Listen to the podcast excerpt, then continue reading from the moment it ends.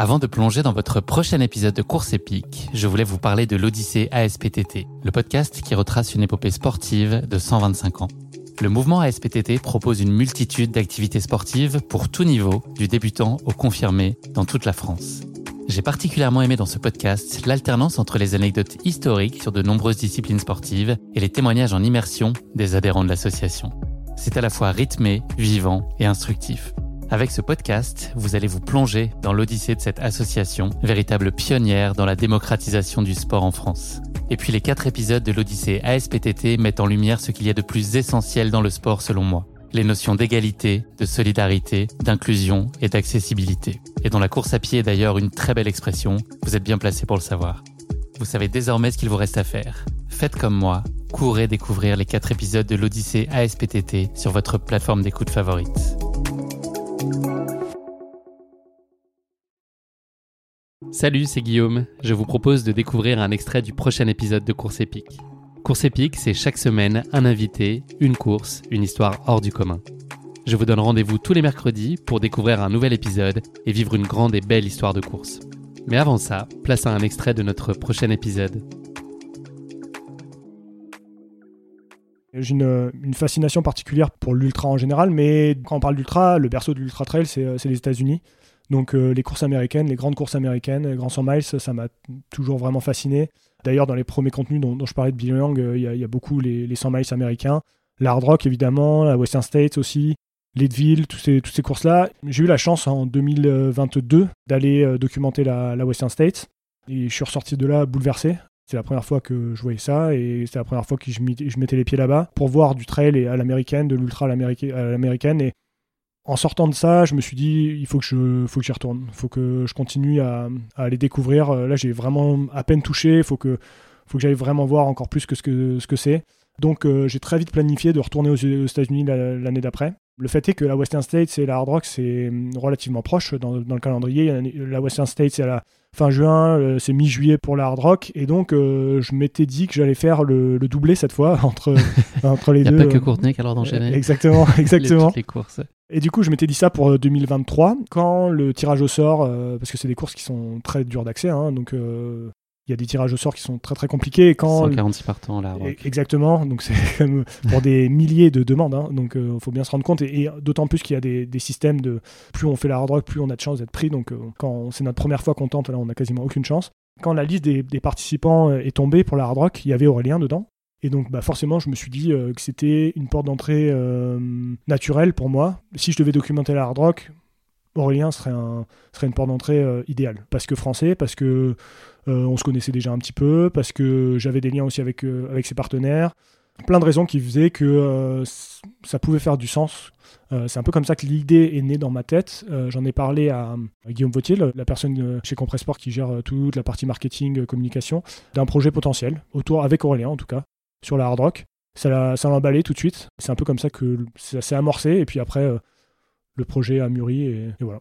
À quel point tu le connaissais Aurélien Dunant-Palaz avant de te lancer dans ce projet, donc d'aller documenter sa hard rock euh, l'année dernière? Ça fait euh, quelques temps que je suis dans le milieu et que je gravite dans les courses et je me suis fait ma place. Globalement, tous les athlètes savent plus ou moins qui je suis et je sais qui ils sont, plus ou moins tous aussi. Donc, euh, on avait plus ou moins euh, cette relation avec Aurélien, c'est-à-dire qu'on savait l'un et l'autre qui on était, mais on se connaissait pas plus que ça. Avant de commencer ce projet avec lui sur, euh, sur la hard rock, euh, j'avais des a priori sur Aurélien. C'est pas forcément négatif ou positif, j'avais des idées un peu reçues sur, euh, sur le personnage, euh, qui il était, euh, son caractère, etc. Et j'avais hâte en fait de savoir si euh, je m'étais fait une fausse idée ou si j'avais vu juste, ou, euh, et donc de découvrir. Vraiment, moi, ça m'intéressait de découvrir euh, Aurélien à ce, moment-là, d'autant plus que je savais qu'il serait dans un contexte hors de sa zone de confort, et donc euh, je trouvais que c'était d'autant plus intéressant de le, de le découvrir dans ce contexte-là où finalement il serait un peu livré à lui-même et où il serait obligé de me montrer qui il est vraiment et pas se cacher derrière des choses et des, euh, des habitudes, etc. Donc, donc j'avais vraiment hâte de le découvrir, mais objectivement, je le, connais pas, je le connaissais pas beaucoup. Est-ce que c'est indispensable d'avoir un, un certain niveau d'attachement ou d'affinité émotionnelle à- pour finalement mieux filmer ou mieux shooter quelqu'un? Ça peut être un atout indéniable. C'est pas un prérequis, mais ça peut apporter en plus. Ouais, je pense que c'est pas un prérequis par contre. Voire même, ça peut être un, un Un désavantage. Euh, je pense que ça peut être un avantage euh, important dans le sens où on va aller euh, chercher des choses dans l'intimité, là où quelqu'un qui n'a qui a pas la proximité avec la personne, avec l'athlète, ne pourra jamais aller. À l'inverse, parfois ça laisse un peu trop dans un confort et donc il y a des choses qui nous paraissent évidentes qui ne le sont pas en fait. Et ces choses-là, on va pas forcément aller les raconter, on va pas les, forcément les, les filmer, les documenter. Or, ça aurait été intéressant sans doute pour, euh, pour la narration. Donc il faut aussi constamment se remettre en question, je pense, quand on connaît très bien la personne et qu'on a un lien intime avec, pour aussi se, se questionner sur qu'est-ce qu'on est en train de faire. Mais je pense pas que ce soit un prérequis. Je pense pas.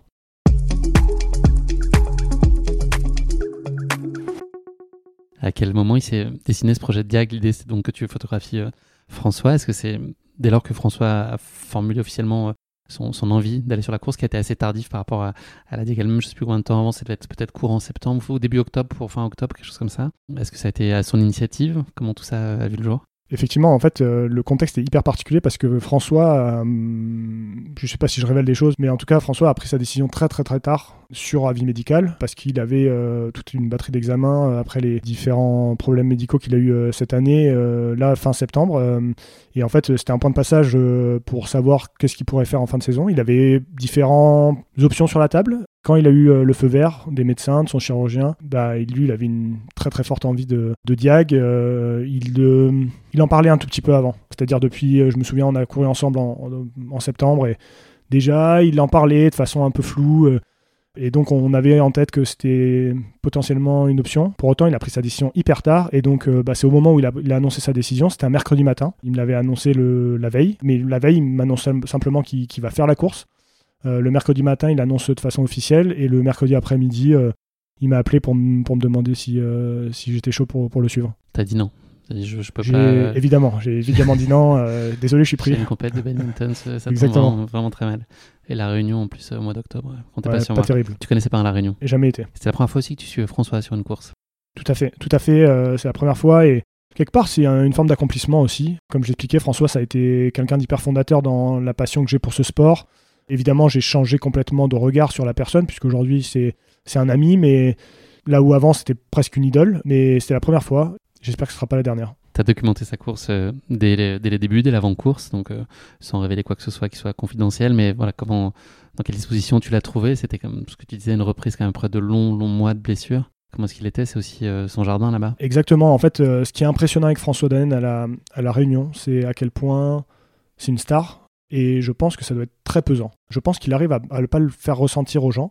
Je pense qu'on prend conscience de ce que c'est euh, d'être euh, d'être un peu un sportif star euh, dans le foot, ou c'est peut-être encore des dimensions autres, hein, mais, mais là c'était impressionnant, il peut pas se déplacer sans prendre ça en compte en fait, parce qu'il sait que tout va être plus lent, parce qu'il va devoir faire des photos, il va devoir signer des autographes, etc. Et la dimension de ce que c'est François Daen, c'est vraiment une icône à La Réunion, et c'est impressionnant de voir ça moi, j'ai déjà vécu ça avec un peu avec Jim, euh, notamment. J'avais eu l'expérience assez, euh, assez particulière à, Nice, by UTMB, euh, juste avant, où on a été un peu exfiltré pour sortir de, de la zone des podiums parce que sinon on serait jamais sorti, quoi. Tellement il y avait de gens qui demandaient qu'il l'arrêtait. Et finalement, bah, le trail running, c'est aussi en train de devenir ça. Et je pense qu'il faut en prendre conscience.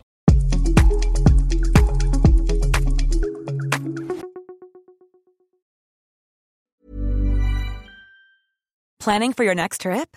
Elevate your travel style with Quince. Quince has all the jet setting essentials you'll want for your next getaway, like European linen, premium luggage options, buttery soft Italian leather bags, and so much more. And is all priced at 50 to 80% less than similar brands.